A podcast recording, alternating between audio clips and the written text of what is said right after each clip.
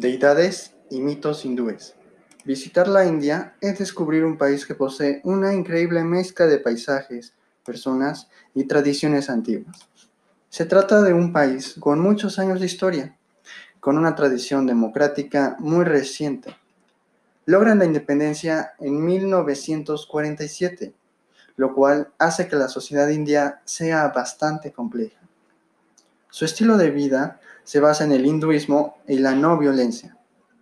La India es un país diverso, increíblemente rico en cultura y patrimonio, tanto por su extensión geográfica como por su diversidad cultural.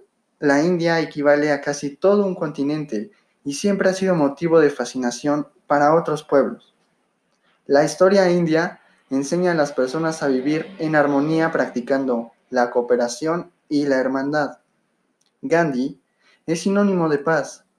Se destaca la misión de Gandhi que peleó por la paz durante gran parte de su vida, todo para defender sus ideales. Instauró métodos de la lucha social como la huelga de hambre y rechazaba la lucha armada. Realizó una predicación de la no violencia como manera de resistir al dominio británico. Defendía y promovía ampliamente la fidelidad de los dictados a la conciencia. Luchó por el retorno de las viejas tradiciones hinduistas. Mahatma Gandhi describe la no violencia como la mayor fuerza a disposición de la humanidad.